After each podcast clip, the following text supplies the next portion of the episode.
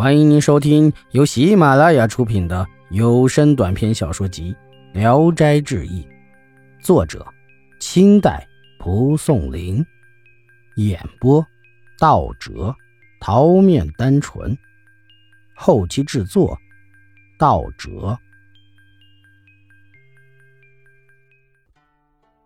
换娘，温如春是陕西的一个世家子弟。从小就酷爱弹琴，即使出门在外住在旅店里，也一时一刻离不开琴。一次，他外出到了山西，途中经过一个古寺，便下马进去休息。进了庙门，看见一个穿着布袍的道士盘腿坐在走廊里，道士的竹杖倚在墙上，花布袋子里装着架古琴。温如春一看到琴，就触动了自己的爱好。于是就问了道士：“您也会弹琴吗？”道士答：“啊，只是弹不好，愿意向行家学习学习。”说着，就把琴从布袋子里取出来，递给温如春。温如春接过来观看，见那琴纹理精妙，试着勾拨了一下，声音非常清脆悠扬。温如春很高兴，为道士弹了一支曲子。道士微微一笑，似乎感到还不够满意。温如春就把自己拿手的本领都用上，弹了一番。道士笑着说：“哈哈，还好还好呀，可是要做贫道的师傅还不够格呀。”温如春听他的口气很大，就请他弹几曲。道士把琴接过来放在膝上，才拨动了几下，就觉得和风徐来。又过一会儿，百鸟群集，庭院里的树上都落满了。温如春非常惊奇，就拜那道士为师，向道士求教。道士把刚才的曲子又重新弹了几遍。温如春细细的听，用心的记，才稍微领会了曲子的节奏。道士试着让他弹，又加以指点引导，然后说：“学会了这些。”在人间就没有对手了。从此以后，温如春精心钻研，成了身怀绝技的高手了。后来，温如春动身回到故乡，离家还有几十里，天色已晚，又下起了暴雨，一时就找不到住处。看到路旁有个村庄，就赶快跑过去。进村顾不得选择，见有一个门户，便急匆匆躲了进去。进了屋。寂静无人，一会儿出来了一个十七八岁的姑娘，长得像天仙般美丽。他抬头见有生人，吓得急忙退回去了。温如春还没有娶亲，对这个姑娘产生了爱慕之情。这时，一位老太婆出来问她是干什么的，温如春说出了自己的姓名，并且要求借宿。老太婆说。在这里住宿是可以的，只是没有床铺。如不嫌委屈自己，可以用草搭个地铺。不多一会儿，老太婆点了蜡烛来，又把草铺到地上，显得很热情。温如春问她姓什么，她回答说：“姓赵。”又问刚才那位姑娘是什么人，老太婆说：“她叫焕娘。”是我的侄女儿，温如春说：“我不自量，欲攀附高门，结为婚姻，怎么样？”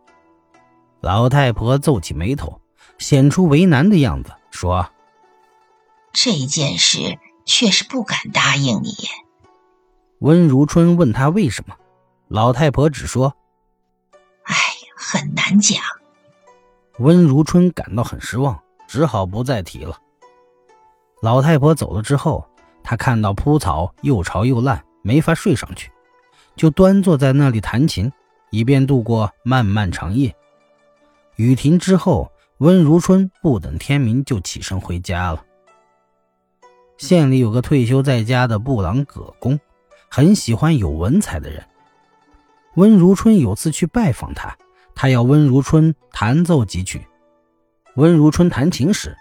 只见帘幕后隐约有个女子在偷听。忽然，一阵风吹开了帘子，现出了一个十六七岁的姑娘，美貌无双。原来葛公有个女儿，乳名叫梁公，善于辞赋，是当地有名的美人。温如春动了爱慕之心，回到家中跟母亲说了，母亲便请了媒人前去提亲。葛公嫌温家家境破落，没有应承。但梁公自从听了温如春的弹奏之后，心里暗暗倾慕，时常盼望再次聆听那美妙的琴声。而温如春因为亲事不成，愿望不能实现，心情沮丧，再也不登葛家的大门了。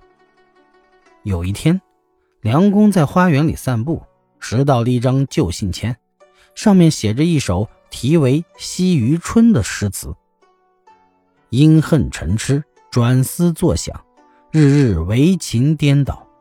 海棠带醉，杨柳伤春，同是一般怀抱。甚得新愁旧愁，产尽还深，便如青草。自别离，只在奈何天里渡江昏晓。今日个。促损春山，望穿秋水，道气已拼气了。方庆度梦，玉漏惊魂，要睡何能睡好？慢说长宵四年，农事一年比更有少。过三更已是三年，更有何人不老？梁公把诗词吟诵了三四遍，心里很喜欢，便把诗签带回屋里。拿出精致华美的信签，认真的抄了一遍，放在书案上。过后再找，却找不到了。心想，也许被风吹走了吧。正巧，葛公从梁公绣房门口经过，拾到了这张锦签，以为是梁公做的词，厌恶词句轻佻，心里很不高兴，就把它烧了，又不好明讲出来。便打算把梁公快嫁出去。这时，临县刘布镇的公子正好派人前来提亲，葛公很高兴，但还想亲眼看看这位公子。刘公子来到葛家，衣着华美，长得大方英俊，葛公非常满意，对公子热情款待。继而公子告别之后，在他的座位下遗失了一只绣花女鞋。葛公顿时憎恶刘公子的轻薄行径，把媒人叫来，告诉了这件事儿。刘公子一再替自己辩解，柳公不听，终于拒绝了刘公子的求亲。